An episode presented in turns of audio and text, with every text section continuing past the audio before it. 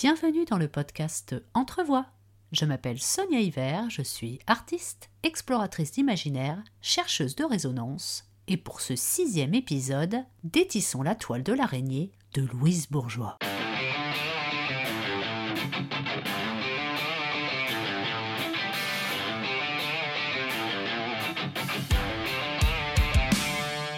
Née le jour de Noël 1911 à Paris, Louise Bourgeois est une artiste plasticienne franco-américaine qui a passé sa jeunesse en France avant de partir vivre aux États-Unis de 1938 jusqu'à sa mort en 1910.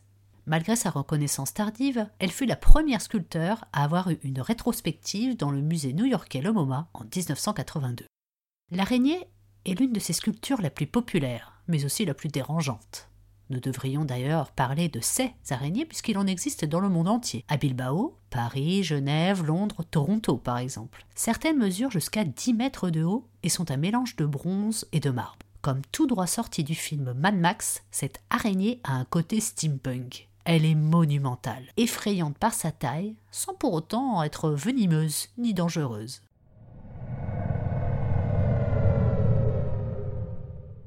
L'araignée provoque probablement chez vous un réflexe de dégoût, des frissons plus ou moins intenses, des peurs plus ou moins contrôlables. Vous connaissez sans doute ce fameux adage araignée du matin, chagrin, araignée du midi, souci, araignée du soir, espoir. Si cette expression fait penser à de la superstition, sachez qu'elle présente aussi une façon charmante de prédire la météo. Apparemment, voir une araignée tisser sa toile le matin serait un signe de pluie.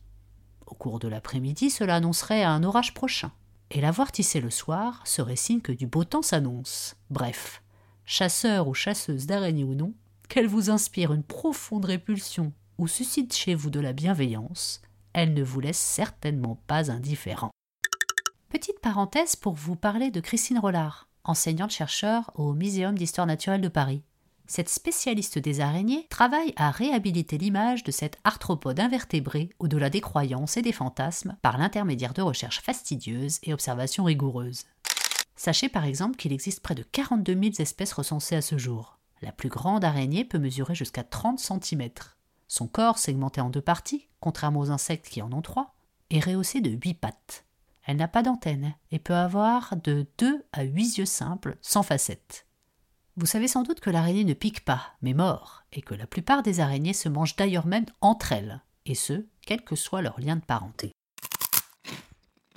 Prévenante, soigneuse, maternante, elle est également une chasseuse et une prédatrice qui déploie des stratégies hors pair pour se nourrir. Elle piège, emprisonne, traque, paralyse, vole dans les airs. Si toutes les araignées ne tissent pas de toile, son fil de soie est de différentes qualités selon l'usage et les besoins et peut être effectivement plus ou moins collant, solide ou élastique, afin de servir par exemple à emmailloter des proies, protéger des œufs, ou encore être utilisé comme support à un vol. Sa capacité d'adaptation à son environnement est impressionnante et elle joue un rôle écologique majeur dans la régulation des insectes. En effet, redoutable, l'araignée dépasse les oiseaux et autres prédateurs en éradiquant près de 400 millions d'insectes par hectare. Hop, je referme cette parenthèse informative. À travers la dimension gigantesque de son œuvre, l'araignée de Louise Bourgeois nous confronte à l'inversement des rôles face à la nature. Difficile de ne pas se sentir minuscule à côté de cette géante d'acier dont les huit pattes se rejoignent autour d'un corps simplifié dans lequel on peut trouver des œufs en marbre. L'araignée est un thème récurrent dans l'œuvre de Louise Bourgeois à partir de 1947 dans des dessins jusqu'à aboutir en 1989 à sa première sculpture. Ma sculpture est mon corps, mon corps est ma sculpture, dit-elle. L'œuvre est comme construite à partir du propre corps de l'artiste, établissant ainsi un lien entre processus créatif et la représentation de la mère, car l'araignée est, je la cite, une ode à ma mère. Elle était ma meilleure amie. Comme une araignée, ma mère était une tisserande. Ma famille était dans le métier de la restauration de tapisserie et ma mère avait la charge de l'atelier. Les araignées sont des présences amicales qui dévorent les moustiques. Nous savons que les moustiques propagent les maladies et sont donc indésirables. Par conséquent, les araignées sont bénéfiques et protectrices, comme ma mère, parce que ma meilleure amie était ma mère, et qu'elle était aussi intelligente, patiente, propre et utile, raisonnable et indispensable qu'une araignée. Fille d'artisan restaurateur de tapisseries anciennes, très jeune, Louise Bourgeois a donc secondé Joséphine, sa mère, dans ses travaux grâce à son aptitude pour le dessin, en étant notamment chargée de dessiner les pieds. Précisons que sa mère, pour la protéger, lui a interdit de devenir une ouvrière de l'aiguille. Jugeant que ce métier était un métier d'exploité, elle refusait que sa fille devienne à son tour une exploitée. En effet, ce métier était longtemps la tâche de femmes esclaves chargées de laver, battre, blanchir, filer de grands et lourds ouvrages de laine. Parallèlement, dans la mythologie gréco-romaine, l'ouvrage de tapisserie renvoie au mythe d'Arachné, la tisseuse éternelle, qui, avec prétention et assurance de son habileté pour la tapisserie, provoqua les dieux en rejetant toute intervention divine dans son talent.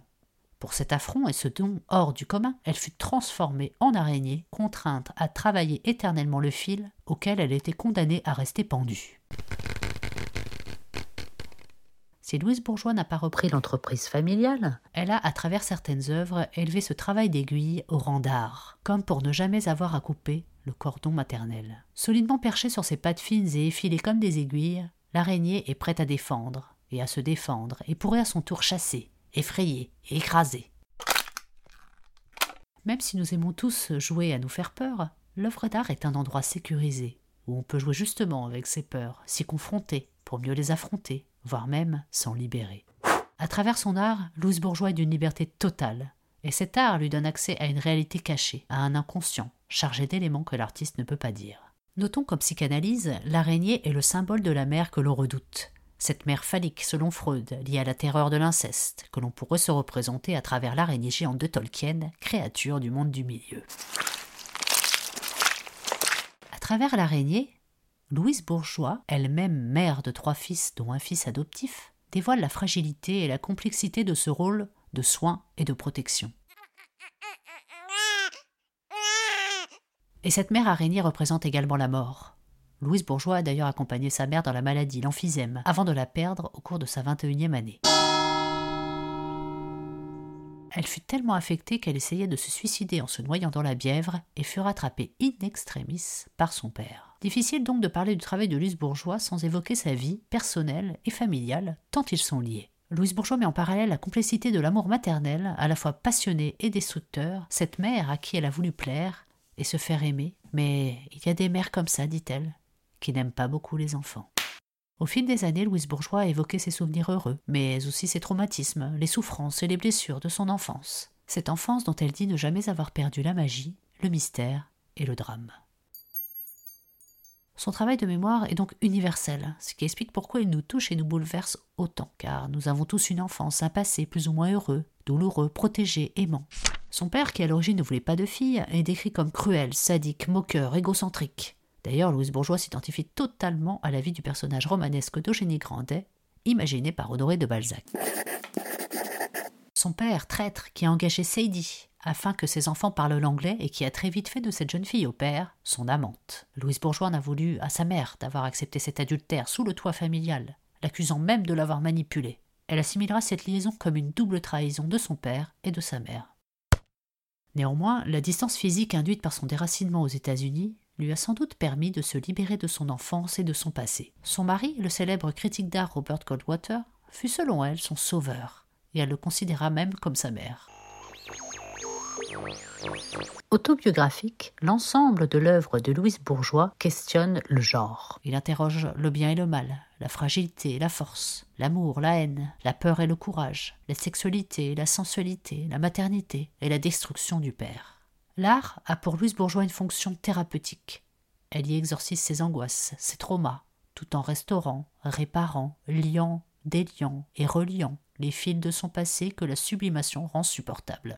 Un moyen, selon elle, de retrouver de la discipline, une valeur importante, car, je cite, elle transforme le chaos en une chose ordonnée. La discipline met de l'ordre dans le désordre. Sensible, timide, réactive aussi, elle pouvait se montrer autant détestable, déstabilisante, s'amusant même à contredire ses propres propos. Le degré de son anxiété pouvait la mettre dans des états difficiles à gérer et provoquer chez elle des réactions violentes et disproportionnées, allant jusqu'à fracasser ses propres plâtres par terre. À la fois intellectuelle et émotionnelle, son travail est son équilibre, et elle sera encore plus prolifique à partir des années 80. Si elle n'a pas trouvé cette sécurité dans la religion, c'est l'art qui lui a permis de survivre, quitte à sacrifier du temps pour ses trois fils. Un sacrifice au service d'une quête de connaissance de soi, d'une recherche de vérité et d'un idéal. Garant de santé mentale, l'art est donc le seul remède au désordre, est une façon de maîtriser ce chaos à travers un travail de destruction, de réparation et de libération dont les fils et la trame s'entrecroisent et où le masculin et le féminin s'entrelacent. Comme Arachné, elle a fait, défait et refait ce travail sans fin, perdant le fil du temps jusqu'à ce que la mort décide de mettre le point final. Si vous avez écouté les précédents épisodes, vous savez que j'aime rechercher des échos, des résonances. Eh bien, sachez que l'araignée a aussi inspiré à leur manière d'autres femmes artistes. Tout d'abord, l'artiste surréaliste Dora Maar, dont le photomontage de 1935, intitulé Les années vous guettent, superpose une toile d'araignée en négatif sur le visage en positif de Noun Chelouar. Utilisée dans le cadre d'une publicité pour une crème anti-rides, poétiquement, elle évoque le fil du temps qui passe et qui emprisonne petit à petit la beauté tissant la toile de la vieillesse. La sculptrice française Germaine Richer a quant à elle choisi de représenter l'araignée sous une forme anthropomorphique déclinée en douze exemplaires sous le trait d'une femme nue dont le corps est mis à l'épreuve à travers la tension du fil auquel elle est pendue dans l'attente de capturer une proie. En ce qui concerne l'artiste franco-américaine Niki de Saint-Phal, l'araignée symbolise la souffrance de l'enfant abusé que l'on exhibe. Dans une mise en scène à la fois angoissante et grotesque, un couple bourgeois fait sa promenade dominicale avec un enfant araignée, tenu en laisse, docile et prisonnier.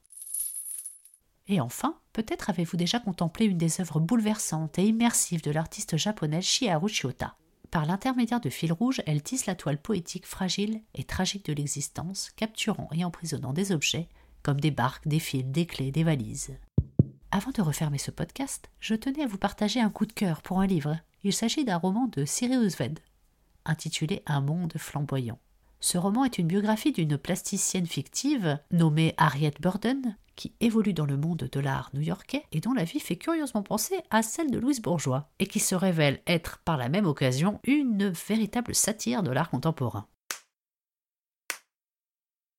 Voilà, le sixième épisode du podcast Entrevoix arrive à son terme. Si l'araignée ou l'univers de Louise Bourgeois vous inspire, s'il vous parle, n'hésitez pas à me le faire savoir par le biais des différents réseaux Instagram, Twitter, LinkedIn. Et vous pouvez même également rejoindre le groupe Facebook Entrevoix et sa communauté pour échanger, partager vos mots, vos émotions, votre poésie et pourquoi pas vos expériences. Bref, toute votre créativité en lien avec cet épisode. On se retrouve donc bientôt sur les réseaux et plateformes d'écoute, mais en attendant, je vous souhaite de belles résonances. À très vite pour un nouvel épisode.